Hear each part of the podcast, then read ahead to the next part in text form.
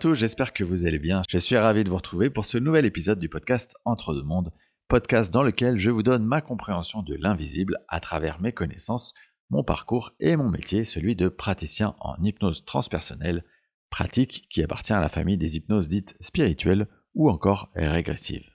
Aujourd'hui, j'ai décidé de vous parler d'un sujet qui revient extrêmement fréquemment dans mes séances et qui nous concerne absolument tous, celui des mémoires transgénérationnelles.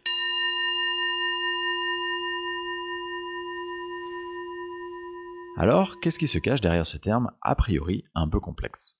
Eh bien en fait, c'est vraiment très simple, vous allez voir. Trans, ça veut dire au-delà. Et donc au-delà du générationnel, donc quelque part toutes les personnes qui sont vos aïeux. Ces aïeux, ils ont, comme vous, vécu des expériences qui ont façonné leur caractère, qui ont pu leur créer des croyances, des peurs, des blocages, ou même des ressources positives. Eh bien l'idée c'est que toutes ces données, tout ce vécu accumulé, toute cette information, quelque part, il y en a une petite partie que vous portez en vous-même sans même vous en rendre compte. Et cet héritage que vous portez, il va pouvoir venir modeler à son tour qui vous êtes, votre comportement ou vos réactions face à certaines situations. Avant d'aller plus loin sur le fonctionnement des mémoires transgénérationnelles, revenons un moment nous placer au niveau de l'âme. Si vous êtes auditeur du podcast, vous savez qu'avant de nous incarner, nous choisissons en conscience quasiment tous les paramètres de notre vie incarnée à venir. En tout cas, tous les paramètres qui vont nous permettre de vivre au mieux, c'est-à-dire tel qu'on l'a prévu du point de vue de l'âme, notre expérience d'incarnation. Donc, évidemment, notre famille, notre père, mère, frère, sœur, nos amis, notre pays, notre religion, notre caractère, notre apparence physique, ainsi que tous les événements qui seront marquants dans notre vie. On choisit donc notre famille mais quand on dit qu'on choisit notre famille, ça ne s'arrête pas uniquement aux membres de cette famille, mais également, et au même degré d'importance, ce fameux héritage transgénérationnel. L'héritage transgénérationnel, ça peut donc être, comme j'ai dit juste avant, des traces de croyances, de traumatismes, de peurs, etc., qui vont être transmises aux membres de l'arbre généalogique de votre famille. Prenons un exemple un petit peu complexe pour voir comment ça peut fonctionner.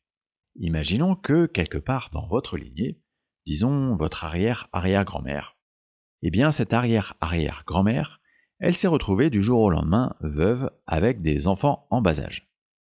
Et cet événement, il l'a rendue, euh, entre guillemets, un peu folle.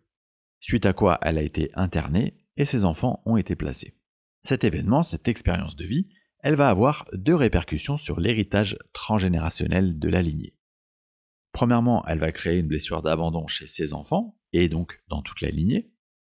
Deuxièmement, elle va créer une peur inconsciente, toujours chez ses enfants et toujours dans toute la lignée, qu'un gène de folie, entre guillemets, puisse se transmettre chez leurs enfants et les enfants de leurs enfants. Donc elle va créer à la fois une blessure et une peur. Maintenant qu'on a compris ce qu'est une mémoire transgénérationnelle, on peut logiquement s'interroger sur le sens, sur la pertinence, du point de vue de l'âme, de se mettre ce genre de bagage sur le dos. Eh bien, comme rien n'est laissé au hasard, si vous avez choisi de vous incarner dans une famille dans laquelle il y a des mémoires transgénérationnelles, c'est que d'une manière ou d'une autre, ça va venir entrer en résonance, en écho, avec un sujet que vous avez choisi de travailler durant votre incarnation. Ça peut donc venir mettre en lumière qu'il y a chez vous un sujet particulier, avec euh, l'abandon par exemple, sur lequel vous devez vous pencher. Prenons un autre exemple. Imaginons que dans cette incarnation, vous êtes une femme qui s'est fixée comme objectif de travailler sur l'affirmation de soi, sur la capacité à se positionner pour soi-même avant tout. Dans ce cadre-là, vous vous êtes choisi une personnalité plutôt introvertie, mais quand même avec une sorte de flamme intérieure, quelque chose qui bout au fond de vous. À côté de ça, vous avez choisi une famille et donc une mémoire transgénérationnelle bien précise, car en tant qu'âme, euh, vous allez vous incarner dans une famille dans laquelle les femmes, elles ont toujours été écrasées par leur père, puis par leur mari. Il y a donc dans cette famille une sorte de mémoire transgénérationnelle, une croyance inconsciemment bien ancrée, qui pourrait se résumer par cette phrase Les femmes n'ont pas le droit d'exister par elles-mêmes. Et cette croyance, elle va se coller à vos corps subtils, elle va vous habiter dès le plus jeune âge et quelque part votre mission, elle sera de comprendre que vous n'êtes pas cette croyance et que vous devez donc vous en défaire et accéder à qui vous êtes vraiment, cette fameuse flamme intérieure. Eh bien voilà exactement comment ça fonctionne une mémoire transgénérationnelle. Ce qui est intéressant dans l'exemple que je viens de vous citer, c'est qu'il met aussi en lumière le fait qu'une mémoire transgénérationnelle, elle peut être transmise uniquement à une partie de la famille. C'est pas forcément un poids que tout le monde se trimballe. Dans le cas que je viens de vous citer, cette mémoire, elle concerne uniquement les femmes de la lignée.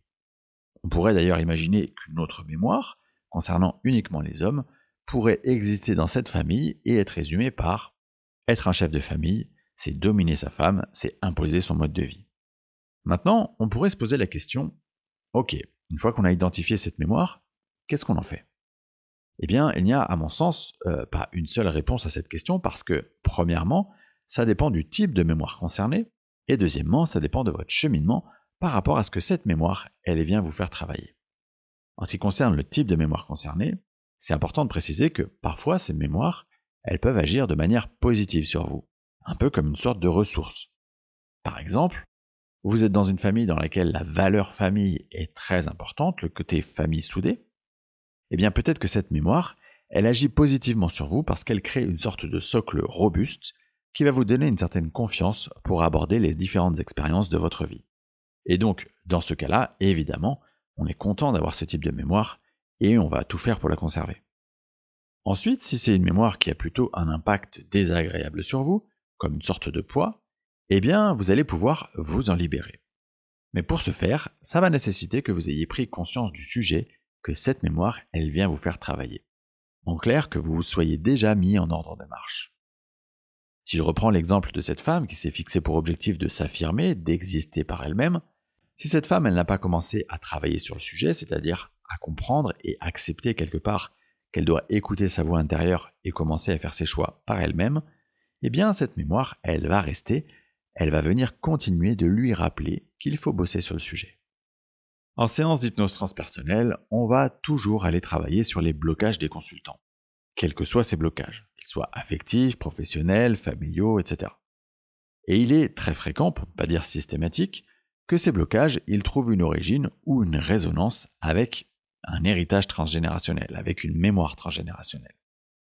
Si cette mémoire, elle peut être libérée, s'il est juste qu'elle le soit, et c'est ce que je vais demander, alors je vais demander aux énergies qui nous accompagnent durant la séance, c'est-à-dire les guides ou la conscience supérieure du consultant, de bien vouloir libérer l'empreinte énergétique de cette mémoire. Et ce qui est particulièrement intéressant à constater, c'est que lorsqu'il y a une libération d'une mémoire, il y a aussi une libération plus large qui s'effectue au sein de la lignée, le fameux arbre généalogique.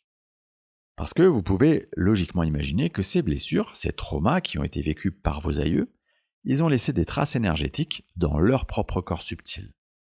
Et donc, quelque part, ils sont toujours présents en eux, même s'ils sont décédés, et ça peut les freiner dans leur évolution de conscience sur les plans supérieurs. C'est un extrait de ce type que je vais vous diffuser maintenant, extrait durant lequel Gérald de Bretenoux, médium et énergéticien, est connecté aux énergies de la consultante. Je ne vous en dis pas plus, je vous laisse écouter et je vous remercie infiniment pour votre écoute, votre fidélité. Et je vous donne rendez-vous pour le prochain épisode du podcast Entre deux mondes qui parlera du père fondateur de la doctrine spirit, j'ai nommé monsieur Alan Kardec.